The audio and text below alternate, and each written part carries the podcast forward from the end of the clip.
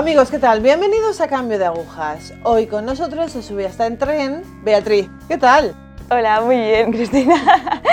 Encantada de estar aquí, ¿no? Sí, sí. Bien, bien, bien. Bueno, Bea, preséntate un poquito. Dinos de dónde eres, cuántos años tienes. Yo soy Beatriz, tengo 20 años, soy de Alcalá de Henares y nada, estoy estudiando enfermería en la universidad. Vale. Tu familia es católica, te has criado en una familia católica. ¿Nos puedes dar alguna pincelada más? Somos cuatro hermanos eh, que estamos muy unidos, la verdad. Y, y nada, yo toda la vida católica, de misa los domingos, eh, de catequesis, además mis padres y mis hermanos, que son mayores que yo, eh, estaban muy involucrados en la parroquia, en la diócesis de Alcalá. Y, y bueno, pues en el colegio también, un colegio católico siempre. Vale, ¿cómo avanza tu vida? Yo concibo la fe como algo normal porque, no sé, para mí era algo normal. De hecho, como luego me di cuenta de que había familias que no tenían fe, ¿no? Pero para mí era lo normal. Y era una chica buena, ¿no? Tenía pues muchos valores, pero también me atrae mucho el mundo. Entonces, pues cuando llega la adolescencia, ¿no? Porque la infancia, pues todo normal. Es verdad que al ser la pequeña eh, estaba como muy protegida. Entonces, eso sí que veo que luego en la adolescencia era como que iba yo muy como a mi bola, ¿no? A mi mundo e intentar evitar siempre el sufrimiento, ¿no? Como quedarme siempre en lo superficial de la vida. Y, y, entonces, bueno, pues cuando llega ya la adolescencia, pues mi grupo de amigas, que son todas muy buenas, porque mi colegio era de la obra, y pues muy buenas, hacíamos cosas muy buenas, pero eh, pues empezamos ya pues a querer más salir de fiesta, eh, todo el mundo de la vanidad, de la superficialidad, y entonces pues sin darnos cuenta muchas veces estábamos en entornos pues que mucha gente no estaba en gracia, ¿no? O, en, en, entornos que incluso podían hacer que nosotras no estuviéramos en gracia, ¿no? En pecado mortal. Pues a salir más de fiesta también pues con chicos, pues sí, un ambiente que, no era pues tan bueno, ¿no?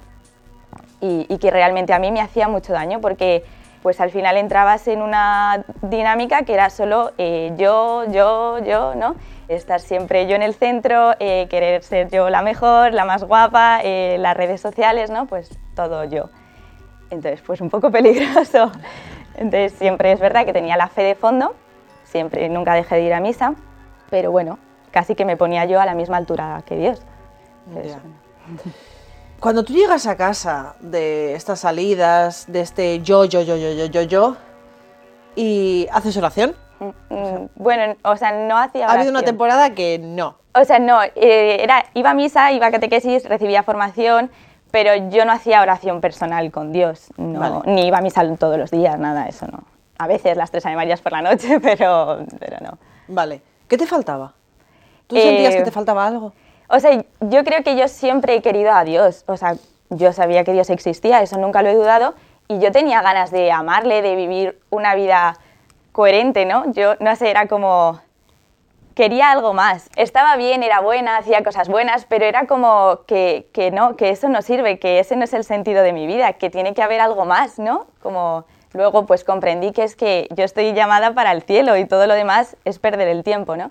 Entonces, pues eso, era como, no sé, una vida de sin más, de sí, de pasarlo bien, pero sin más. No... O sea, de católico convencido. Exactamente. Por tradición. eso es, claro. Aquí estoy yo porque me han puesto. Sí, sí, efectivamente. Ya.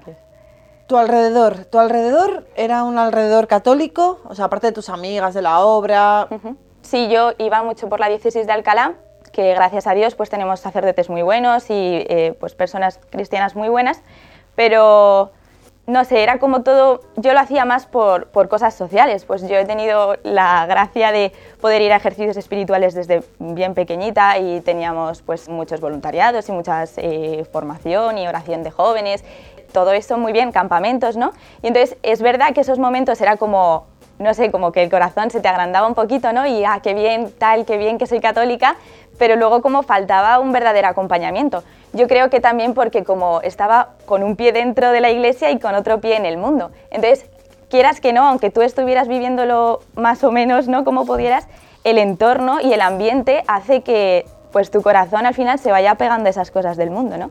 Y poco a poco te vas alejando de las cosas importantes, ¿no? De, de Dios. Entonces, pues bueno, mi ambiente católico yo estaba, yo creo que yo estaba más en ese ambiente por algo social, ¿no? Como por mis amigos, porque ya tenía un grupo de amigos, que por algo pues más profundo o por buscar a Dios de verdad o por ir al cielo, ¿no? Vale, a lo que quería llegar yo es a los que grupos estos que denominamos como estufa.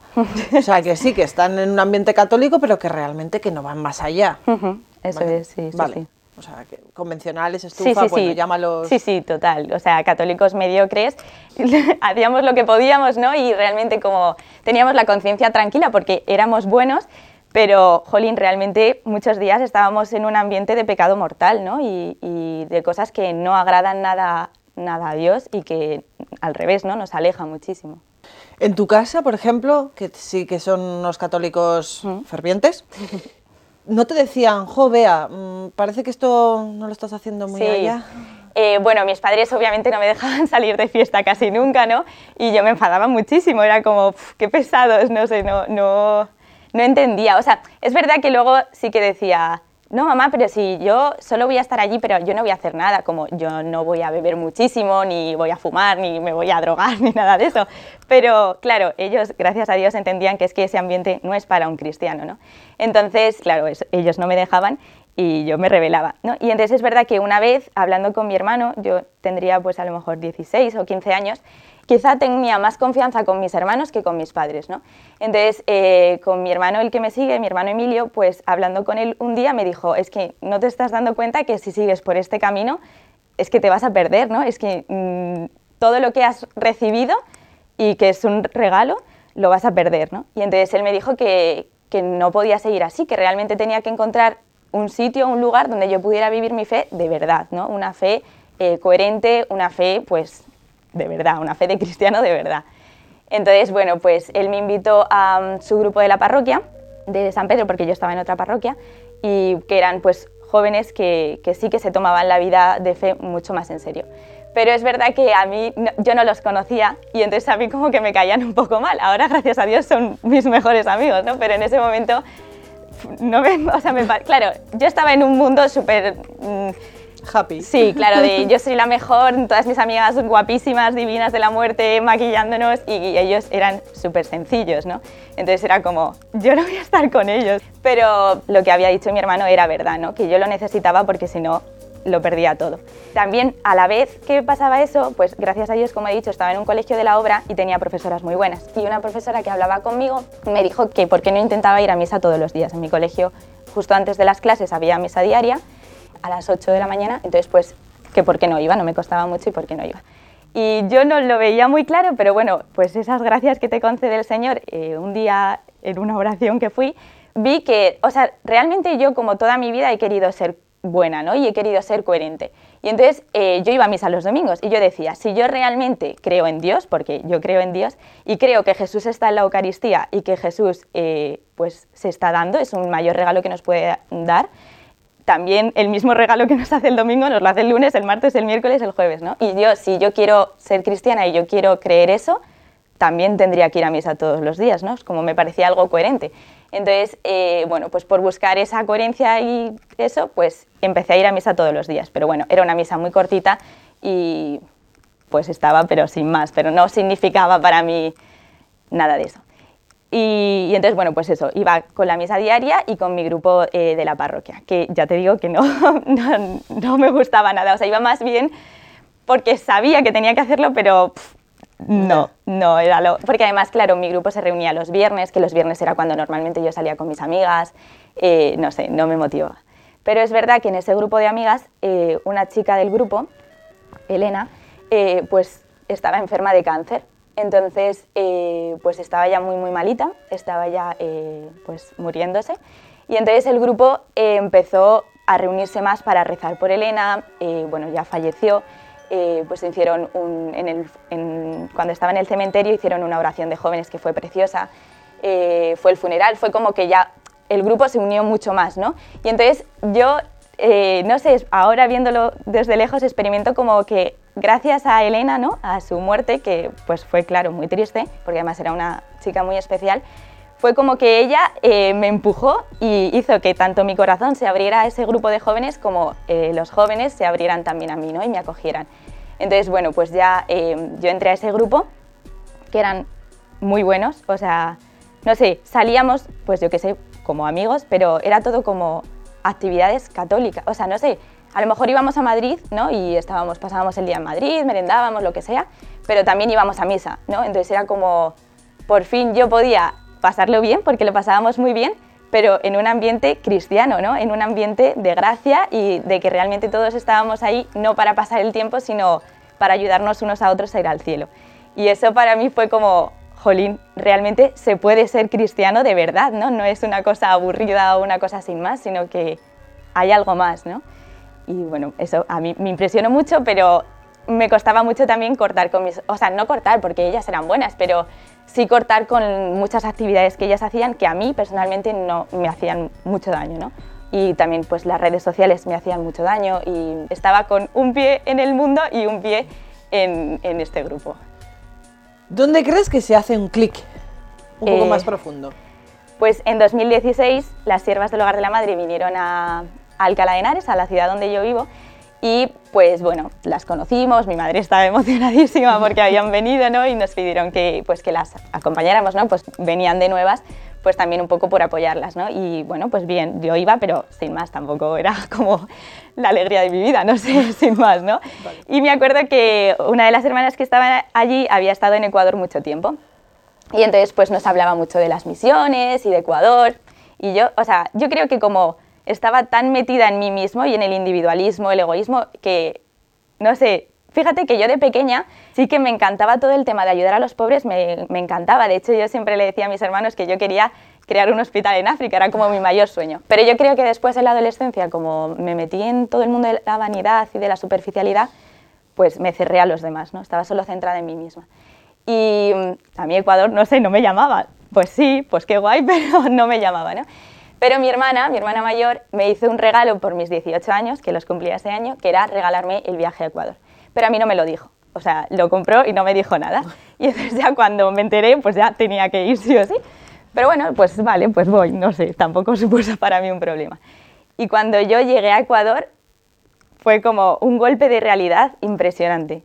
Empecé a hacer oración todos los días, una hora, ¿no? Con las hermanas. Eh, empecé a, ir a misa, pero como más en serio, porque, por ejemplo, antes iba a misa diaria, pero en el cole, entonces los sábados había veces que no iba, porque claro, no estaba el cole. Entonces ya como allí era todos los días y era todo el rato dejar de preguntar qué me apetece a preguntar qué necesita el otro, qué es lo que Dios quiere para mí, porque estaba llevando una vida que era solo la voluntad de Bea, pero la voluntad de Dios estaba desaparecida en mi vida. Entonces, en Ecuador fue como un choque de realidad muy grande, ¿no? Y ver que, que hay otras personas, o sea, que lo que tú estás haciendo tiene repercusión en otras personas. Porque si tú no haces la voluntad de Dios, otras personas a lo mejor no van a encontrarse con Dios, que es la felicidad de nuestra vida, ¿no? Entonces, eso para mí fue como un, no sé, un cambio muy, muy grande. Y darme cuenta como de cuál era mi lugar verdadero y cuál era el lugar de Dios, ¿no? Yo estaba donde Dios y Dios donde tenía que estar yo, ¿no? Y entonces, pues, fue un cambiar de sitio todas las cosas, ¿no? Ordenar un poco mi vida y, darme cuenta que la fe de mis padres estaba muy bien, gracias a ella pues he tenido la base que tengo ahora, ¿no? Pero que ahora tenía que ser empezar a luchar yo y que obviamente iban a ser, o sea, me iba a costar porque tenía que dejar muchas cosas. Si lo quería, tenía que luchar por ello, ¿no? Que no valía dejarse llevar porque eso es lo que había hecho hasta ese momento y pues había sido un corderito de la sociedad, ¿no? Que me había dejado llevar por, por todo lo que había vivido y que ahora tenía que empezar a luchar por ser la vea que Dios quería, ¿no? La vea que tiene que ser.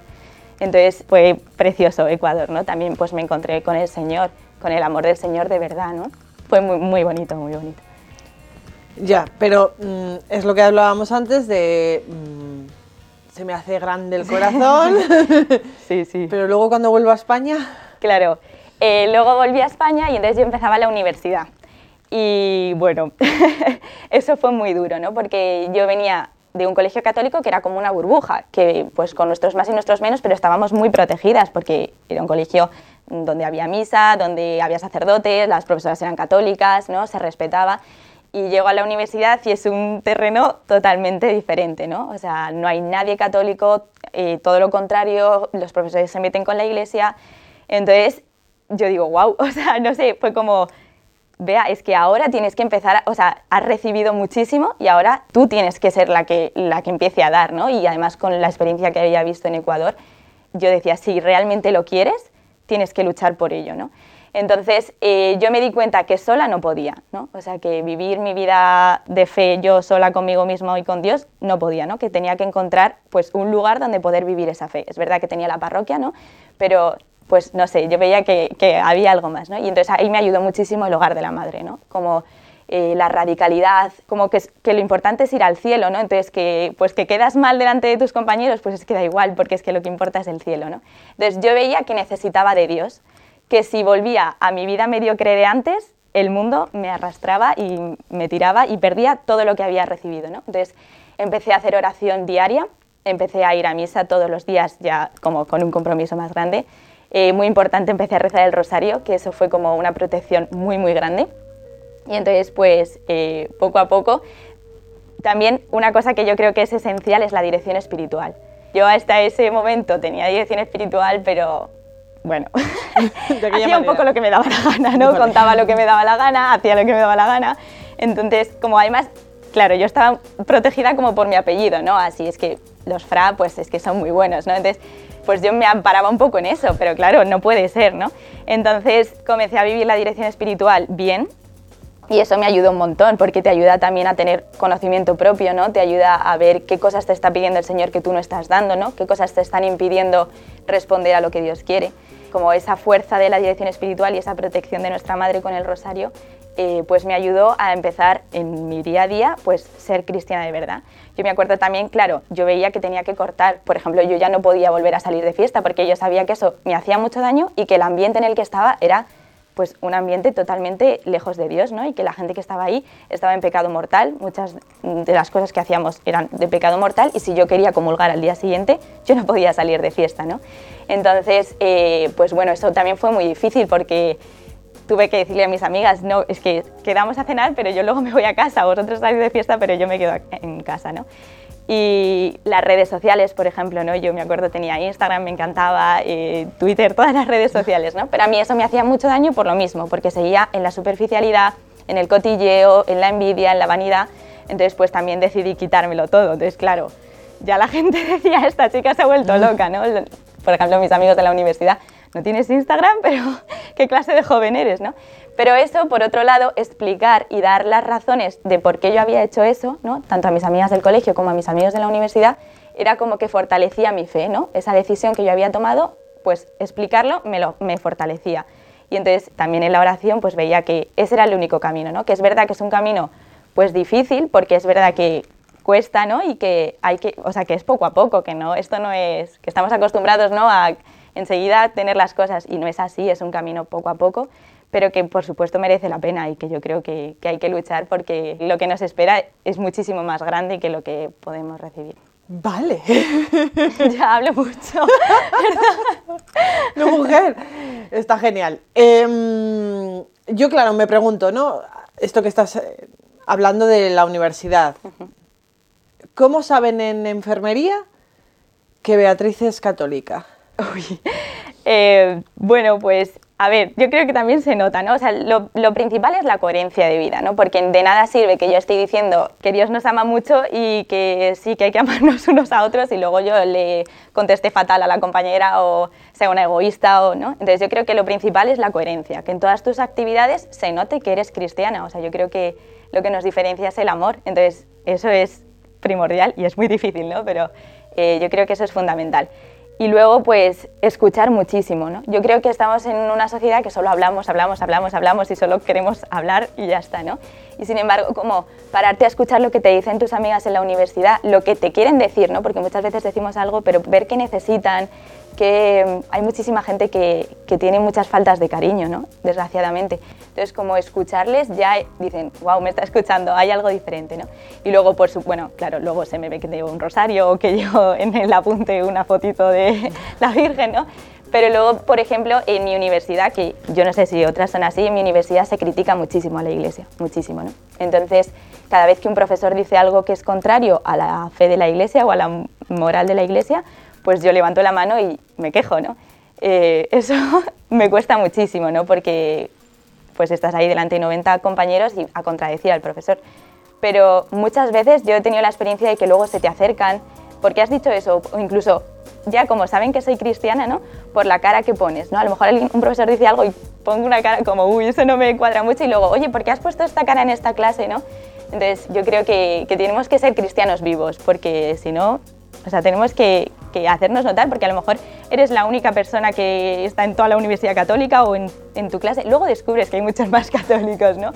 Pero yo creo que hay que hacerse notar, tenemos que estar vivos, yo creo que sí. En eso se me nota. Luego también, por ejemplo, pues, o sea, ahora las blasfemias que están a la orden del día.